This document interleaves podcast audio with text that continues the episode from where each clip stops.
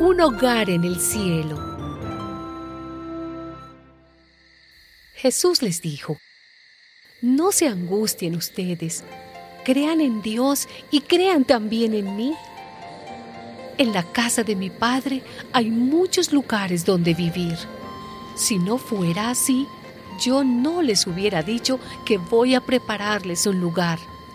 Y después de irme y de prepararles un lugar, vendré otra vez para llevarlos conmigo, para que ustedes estén en el mismo lugar en donde yo voy a estar.